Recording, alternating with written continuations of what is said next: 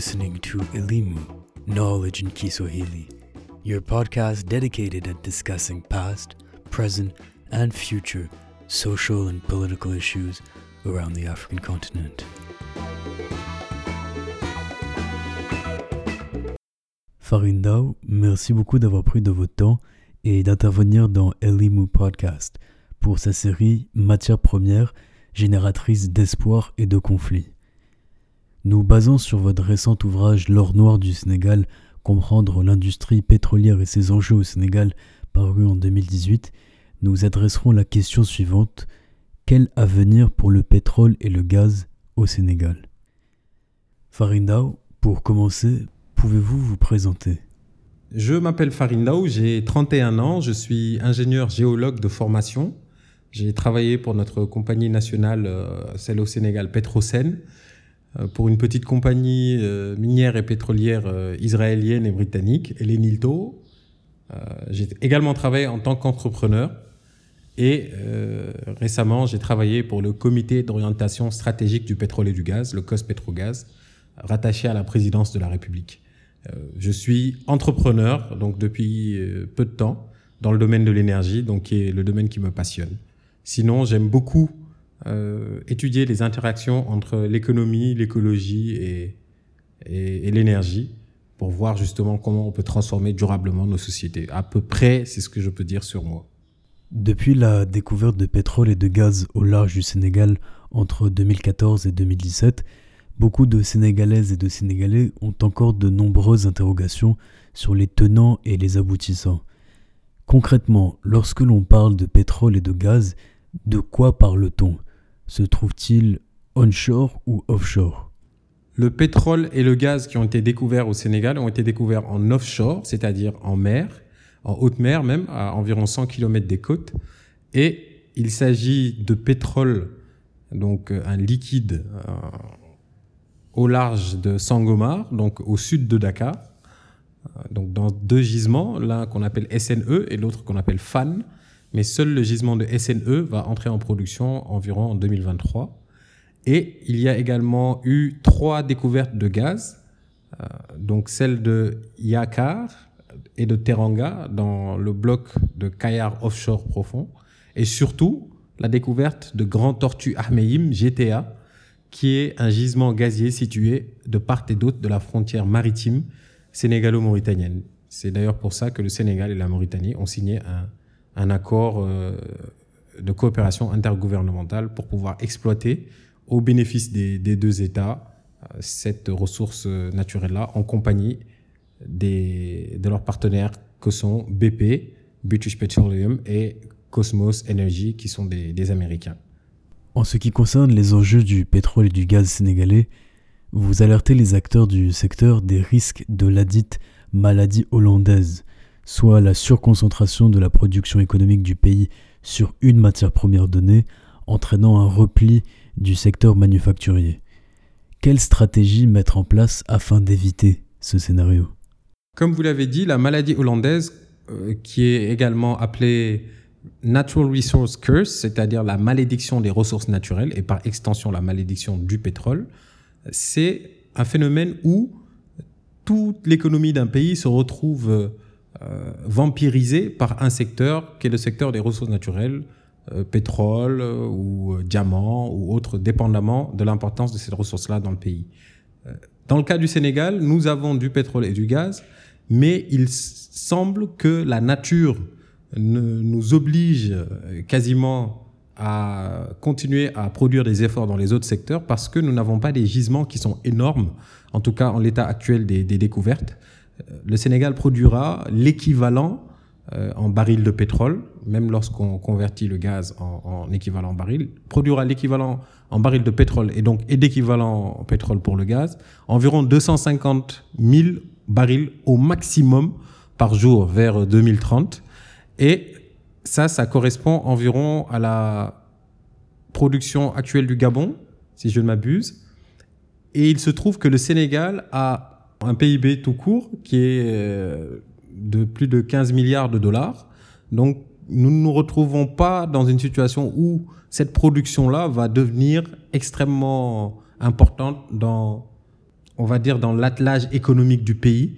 Notre économie était un peu déjà diversifiée euh, avec les services, avec euh, l'agriculture et la pêche. Il faudra juste veiller à ne pas négliger ces secteurs-là qui sont euh, très porteurs d'emplois, les secteurs que sont l'agriculture et la pêche, les secteurs primaires, parce qu'il n'y a pas trop d'industrie au Sénégal, même si on peut essayer de remédier à ça. Mais il faut surtout utiliser les revenus du pétrole et du gaz pour continuer à renforcer ces secteurs et utiliser euh, les, les, les, les, effets donc, euh, qui sont positifs, les, les, externalités positives qui proviendraient de l'exploitation du pétrole et du gaz, comme par exemple un prix de l'électricité moins cher, notamment avec la production d'électricité grâce au gaz. En, en, en, utilisant bien ces stratégies, on peut arriver à continuer à booster les autres secteurs de l'économie et ainsi ne pas tomber dans la maladie dite hollandaise. Une partie de l'argumentaire à propos des externalités positives de la production de pétrole et de gaz au Sénégal se situe au niveau des débouchés économiques.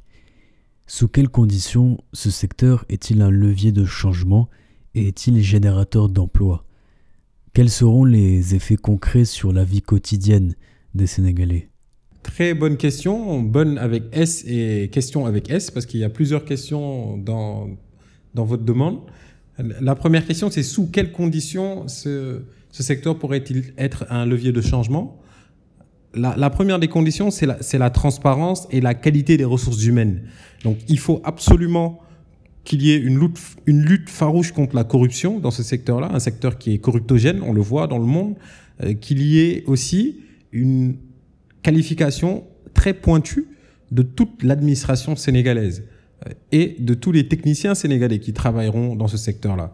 Il y a eu la création d'un institut national du pétrole et du gaz dirigé par euh, un Sénégalais qui s'appelle Agui Bouba, très compétent, qui travaillait à Schlumberger, donc euh, dans le Golfe, et qui dirige donc c'est cet institut national où des jeunes Sénégalais sont formés euh, pour pouvoir apporter la main d'œuvre hautement qualifiée qu'il faut pour travailler sur les plateformes cet institut devrait aussi former l'administration, mais ce n'est pas seulement, je pense, à cet institut de le faire. Il y a toute une série de spécialisations à faire, euh, même de la part de, l'administration sénégalaise ou des grandes entreprises du secteur bancaire, euh, etc. au Sénégal, qui devront, à mon avis, euh, payer de leur propre poche aussi pour renforcer leurs capacités, mieux comprendre ce secteur, envoyer en formation leurs agents.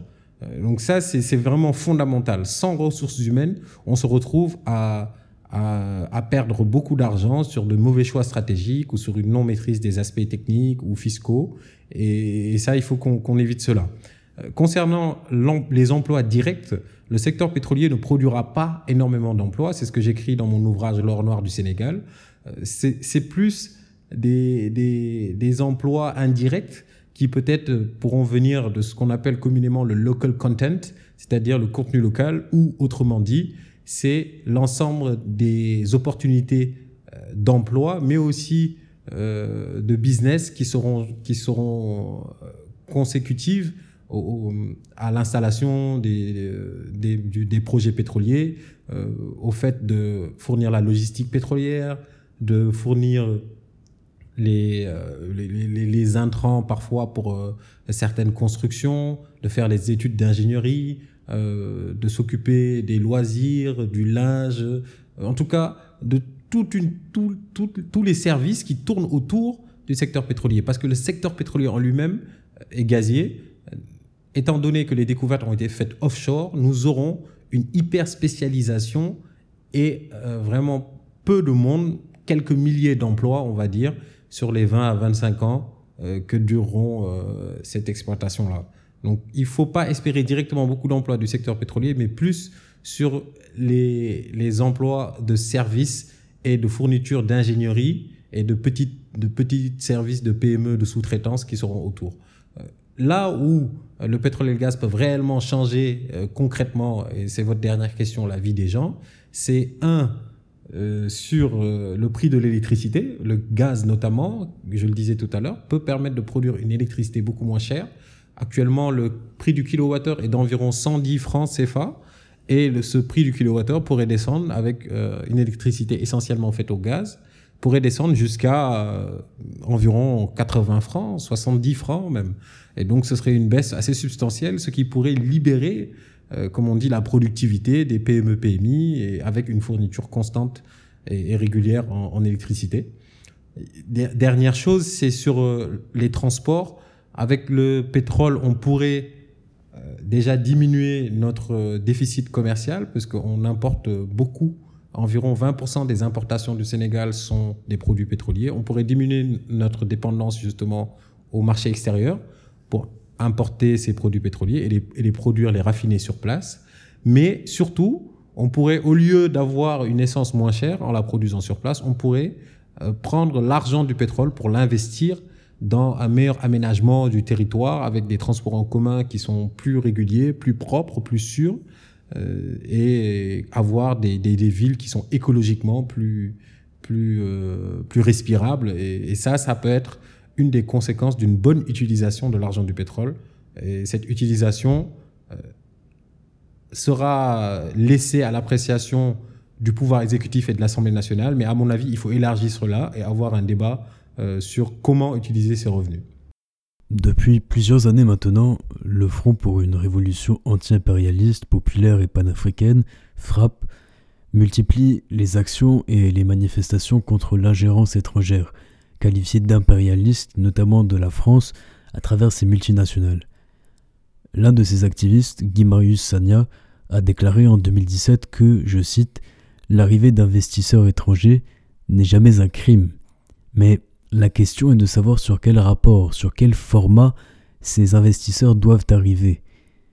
Pouvons-nous accepter que dans un pays où plus de 57% de la population ne sait ni lire ni écrire, que la majeure partie de notre pétrole bénéficie à la France ou à d'autres pays? Fin de citation. Comment le Sénégal se prémunit-il face à ces risques? Je réponds. Je voudrais d'abord euh, saluer l'engagement de Guy Marius Sagna, que je connais personnellement, mais aussi dire mon désaccord sur son affirmation, en tout cas sur une partie de son affirmation, lorsqu'il dit que c'est la France qui bénéficie majoritairement de notre pétrole. Euh, cela veut dire ou cela sous-entend que lorsqu'on se partage, entre guillemets, le butin ou le pétrole, euh, entre État du Sénégal et compagnie française, qu'il a résumé en disant la France, cela sous-entend que les compagnies françaises sont majoritaires dans le partage de, de, ces profits pétroliers. Sauf que ce n'est pas le cas. Euh, tous les contrats pétroliers, euh, avec des difficultés, certes, le gouvernement a tardé à le faire, mais maintenant tous les contrats pétroliers sont publiés sur le site de l'ITIE, euh, Initiative pour la transparence dans les industries extractives, donc www.itie.sn, et on peut voir dans tous les contrats, écrits noir sur blanc, et c'est des contrats qui sont signés parfois depuis 1998 ou depuis 2004 ou maintenant depuis 2012. Donc, sous Abdou Diouf, sous Abdoulaye Wade et sous Macky Sall, dans tous les contrats qui sont signés, l'État du Sénégal est majoritaire dans les profits pétroliers. Or, les profits pétroliers, pour qu'on puisse euh, bénéficier en volume de beaucoup de ces profits pétroliers, puisqu'on est majoritaire en pourcentage. On a toujours 55, 60, 65% des profits. Pour cela, il faut d'abord rembourser les coûts pétroliers. Et les coûts pétroliers sont principalement investis par les compagnies. C'est elles qui avancent l'argent.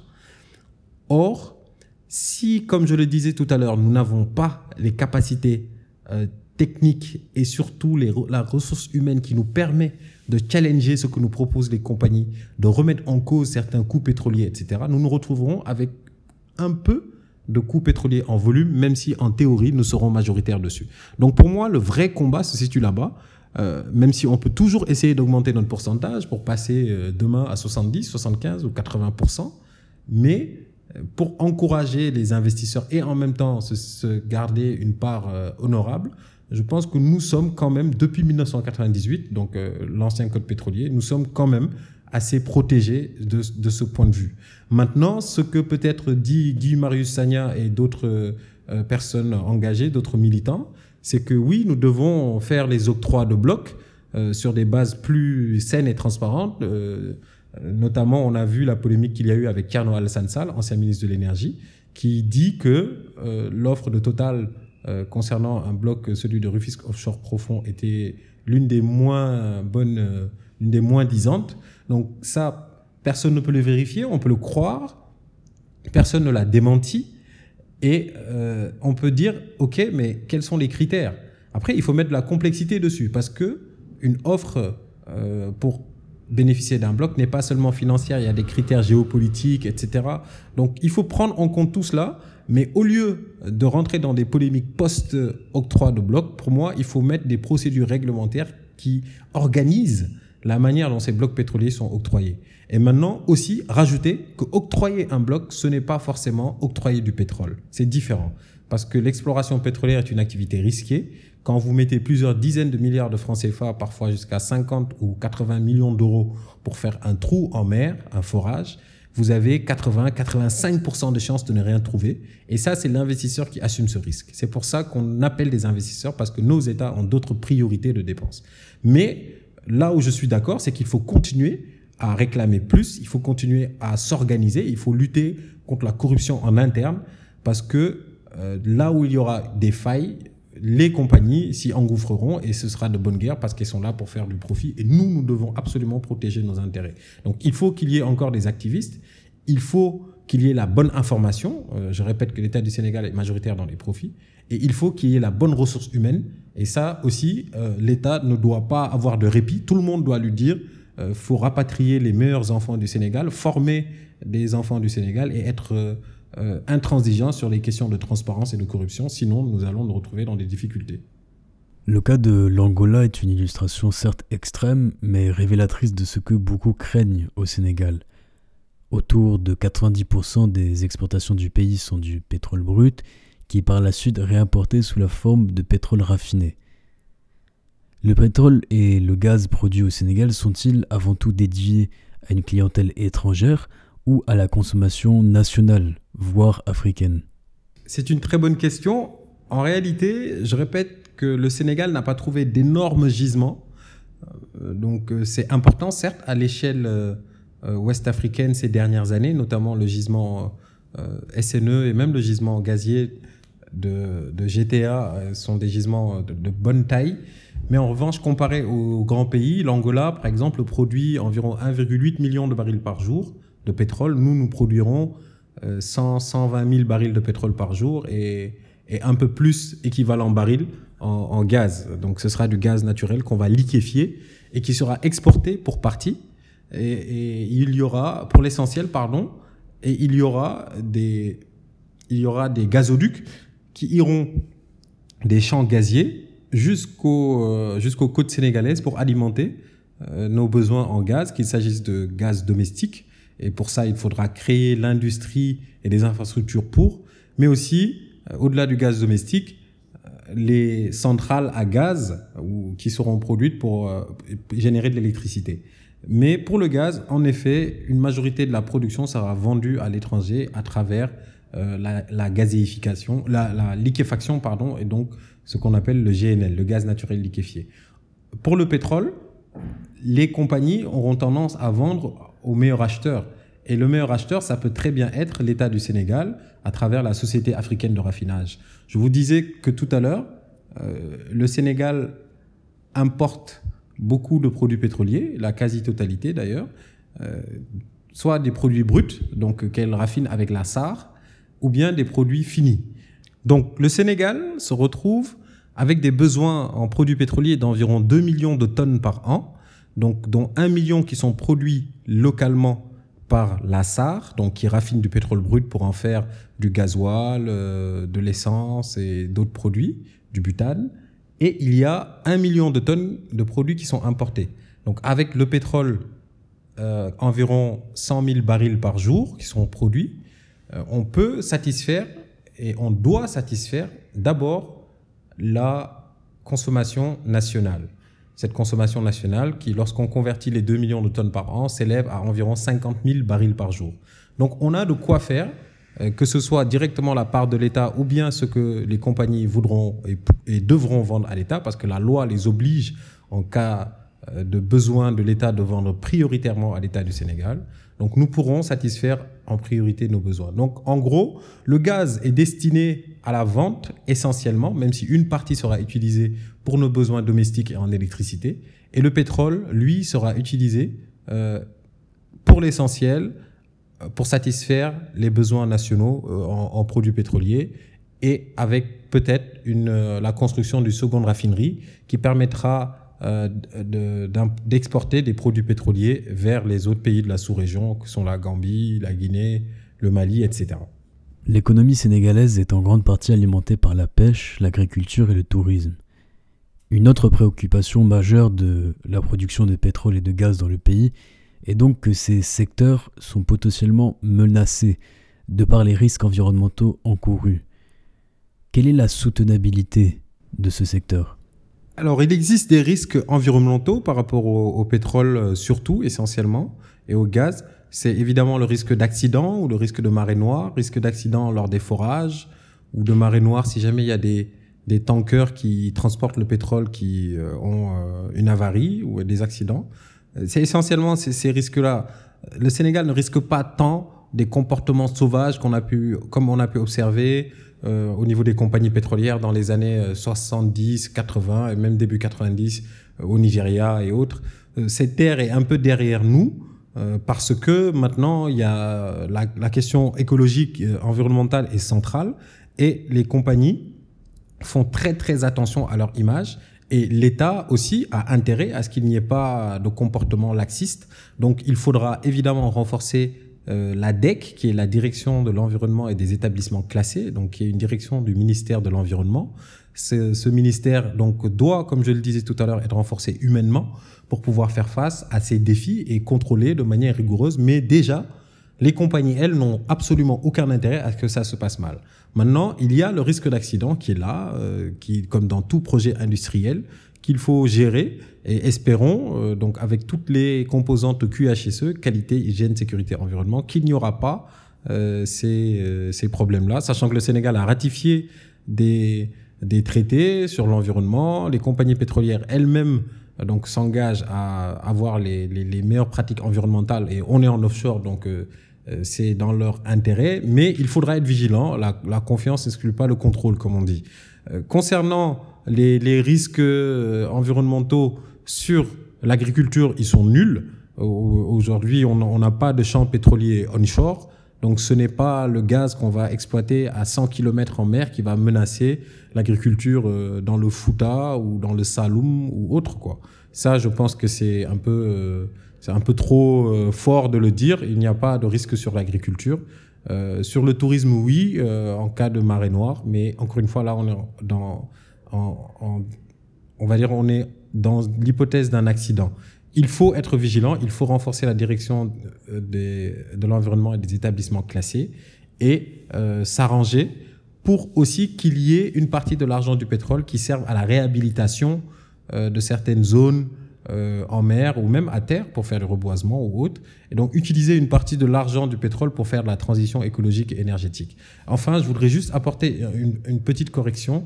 L'économie du Sénégal est très tirée, euh, certes, par euh, la pêche et l'agriculture, mais c'est surtout les services qui génèrent la majeure partie de l'économie du pays, notamment avec les télécoms ou le commerce ou autre. le secteur primaire est important, mais surtout en termes de main-d'œuvre, mais pas tellement en termes de, PIB, ce qui, en filigrane, euh, donne sa, faible productivité, comme on dit.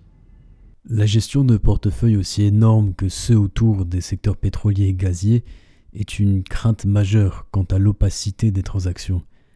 Au Gabon, le ministre du pétrole de 2009 à 2011, Julien Bécalé, a été épinglé pour détournement supposé de 20 milliards de francs CFA. Au Nigeria, dans une lettre du ministre d'État des Ressources pétrolières Emmanuel Kachikou, adressé personnellement au président nigérian Muhammadu Buhari, celui-ci dresse une liste de cinq contrats d'une valeur de 25 milliards de dollars, signés, je cite, sans aucune connaissance ni approbation du conseil d'administration, fin de citation, de la Nigerian National Petroleum Corporation, la compagnie nationale nigérienne. Dans le contexte du Sénégal, pouvez-vous revenir sur l'affaire Petrotim impliquant Alioussal, le frère du président Macky Sall? Dès lors, comment s'assurer de la transparence du secteur et des investissements faits à partir des revenus de rente? Oui, la, question de la transparence est, omniprésente dans le secteur pétrolier comme dans d'autres secteurs du pays et de manière générale en Afrique. ce qui, ce qui s'est passé avec l'affaire euh, Petrotim, c'est que il y a eu une compagnie donc qui s'appelait Petrotim qui a été euh, qui s'est vu octroyer un, deux blocs pétroliers de recherche pour faire de la recherche, euh, donc de l'exploration pétrolière, et cette compagnie était représentée localement par le frère du président. Or, il s'est avéré que cette compagnie n'avait pas les capacités techniques et financières, contrairement à ce que, euh, ce que euh, dispose la loi. Donc la loi dit qu'une compagnie pétrolière ne doit pas se voir octroyer un bloc pétrolier, même pour y faire de l'exploration, tant qu'elle n'a pas les capacités techniques et financières. Or, or euh, Petrotim a- n'avait même pas de site web, a, a disparu très rapidement, euh, donc dans des montages offshore un peu curieux. Et cette compagnie était représentée localement par le frère du président. Donc, les gens se sont interrogés en disant est-ce que euh, le président qui, en dernier recours, est celui qui octroie des blocs grâce à un décret présidentiel, est-ce que le président n'a pas eu son jugement altéré? Ou pire, est-ce qu'il n'y a pas eu conflit d'intérêts? Ou pire encore, est-ce qu'il n'y a pas eu dessous de table euh, pour qu'il puisse signer un décret qui octroie un bloc pétrolier à Petrotim, représenté localement par son frère? Euh, moi, personnellement, je pense que c'est très troublant, qu'on peut, on peut légitimement s'interroger, et euh, c'est soit au mieux une erreur de jugement, au pire, c'est une négligence qu'il faut sanctionner devant les cours et tribunaux, parce que euh, nous n'avons pas à donner nos, nos, nos- en tout cas la capacité à faire des- des- de l'exploration pétrolière à des compagnies qui, elles, n'ont pas les capacités techniques et financières. Maintenant, il faut prouver euh, par la suite tout ce qui a été dit autour, et notamment, euh, on, a, on a dit, je pense notamment à Ousmane Sonko, euh, que l'État a perdu des dizaines de milliards dans des transactions, ça c'est faux aussi. Euh, et donc, euh, il faut, parce que l'exploration est une activité très risquée où l'on passe essentiellement du risque lorsqu'une autre compagnie vient pour chercher euh, cette ressource-là. Et de ce point de vue, euh, il n'y a pas eu de transaction euh, à, cette, à cette hauteur-là. Il n'y a même pas eu de transaction. C'est ce que dit Cosmos Energy. Et il n'est marqué dans aucun de leurs états financiers qu'il y a eu ce type de transaction. Donc, il n'y a rien à imposer. En tout cas, euh, l'État du Sénégal, lui, dit qu'en phase d'exploration, il n'y avait pas d'impôt. Ça, encore, c'est un débat juridique. Mais les faits financiers, c'est qu'aujourd'hui, on n'a pas trace euh, d'une transaction et dans des états financiers qui sont surveillés par l'autorité boursière américaine. Donc ça, c'est ce que je pouvais dire sur Petrotim. Euh, pour le reste, la transparence au Sénégal, il y a quand même des efforts qui sont faits. Ça, il faut le dire. Il y a certes eu euh, opacité sur l'octroi du bloc à Petrotim, polémique sur l'octroi du bloc à Total, euh, mais des blocs, du, du, du bloc Rufisque Offshore Profond, donc octroyé à Total, il y a eu polémique, mais l'État du Sénégal fait aussi des efforts euh, en matière de, transparence, ça c'est indéniable. Euh, notre État euh, et adhère à l'ITIE, l'initiative pour la transparence dans les industries extractives, et l'ITIE permet de réconcilier les, les sommes qui ont été dépensées par les compagnies du secteur extractif, donc minier ou pétrolier, avec les sommes qui sont reçues par l'État. Donc ça permet d'avoir une certaine traçabilité et il y a des commissions où il y a la société civile, où il y a la presse, où il y a les compagnies pétrolières, où il y a l'État. Donc c'est assez ouvert. Et l'ITIE recommande de publier les contrats. L'État du Sénégal publie tous les contrats. Donc ça aussi, c'est une, une, une, marque de transparence. Il y a certes eu polémique, il y a eu pression de l'opposition, et c'est pour ça que l'opposition est utile dans un pays et qu'il faut la préserver, parce que c'est le sens de la démocratie. Mais aujourd'hui, l'État publie tous les contrats. Et euh, dans ces contrats, euh, il y a des, des, clauses normales comme toutes les autres, et il faut que les gens essaient de plus les comprendre. Maintenant, il faut que la presse fasse son travail, que les spécialistes fassent leur travail de vulgarisation, et que l'État aussi fasse son devoir d'information. Euh, concernant enfin euh, la manière dont cet argent pourrait être, euh, pourrait être utilisé, là oui, ça va passer dans le budget pour l'essentiel, et il y a un vrai challenge. Pour éviter que ça ne se perde, il faudrait peut-être retracer cet argent dans un compte spécial. Il me semble que c'est ce qui est prévu, je n'en suis pas sûr, mais que ce compte puisse dire tant d'argent est passé et voilà là où l'argent a été mis. Maintenant, si ça part dans le budget, ça va être noyé dans le budget général, mais peut-être est-ce qu'il ne faut pas assurer une traçabilité même de l'argent du, pétrole et du gaz dans le budget? Ce sont des choses autour desquelles on peut, on peut s'interroger et avancer. Et surtout, à mon avis, il faut une plus grande implication de l'Assemblée nationale dans les processus d'octroi, peut-être des blocs ou, ou, d'autres, et qu'il y ait euh, plus, on va dire, de, de, communication euh, sur l'argent et les productions en temps réel. L'outil numérique doit permettre de fluidifier les échanges entre l'administration et euh, la population sénégalaise, mais aussi la presse. Au cours des mois d'octobre, novembre et décembre 2018, vous avez animé à la fois au Sénégal et en France de nombreuses conférences discussions auprès de concitoyens dans le pays et la diaspora, pour la plupart des jeunes. Par ailleurs, vous avez lancé en ligne votre ouvrage sous livre audio et êtes très réactif sur les réseaux sociaux. Comment jugez-vous ces plateformes pour la diffusion d'un savoir si crucial pour le devenir du Sénégal? Votre question reprend justement ce que je disais à propos de l'utilisation du numérique pour informer la population. Euh, moi, j'ai pris l'option d'informer les citoyens parce que j'ai appris en écrivant cet ouvrage que les pays où l'exploitation pétrolière et gazière se déroulait de la meilleure des manières étaient les pays où la population était euh, la plus informée.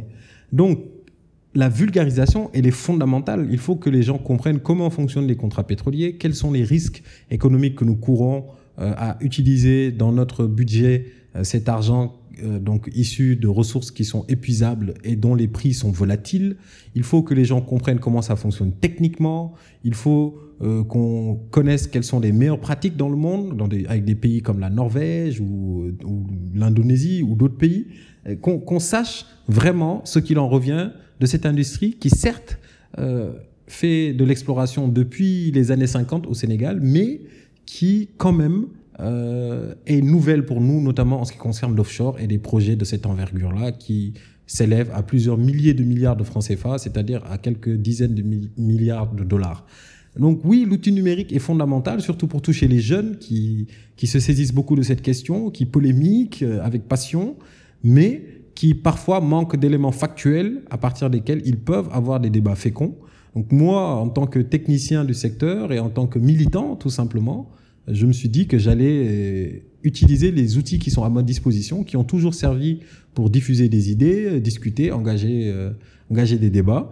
Et donc utiliser ces outils, que ce soit l'outil audio ou l'outil également écrit, un livre, mais aussi le terrain. Et, le terrain est très important. Et je pense que l'État du Sénégal doit plus aller en tout cas les représentants de l'État, les, techniciens de l'État doivent plus aller à la rencontre des populations pour leur expliquer et euh, qu'il y ait aussi des débats plus ouverts avec l'opposition, qu'on lui permette d'intégrer le comité d'orientation stratégique du pétrole et du gaz, que la société civile peut-être euh, joue aussi un meilleur rôle, sous couvert qu'elle pousse encore plus sa spécialisation, qui est en train d'être bâtie. Hein.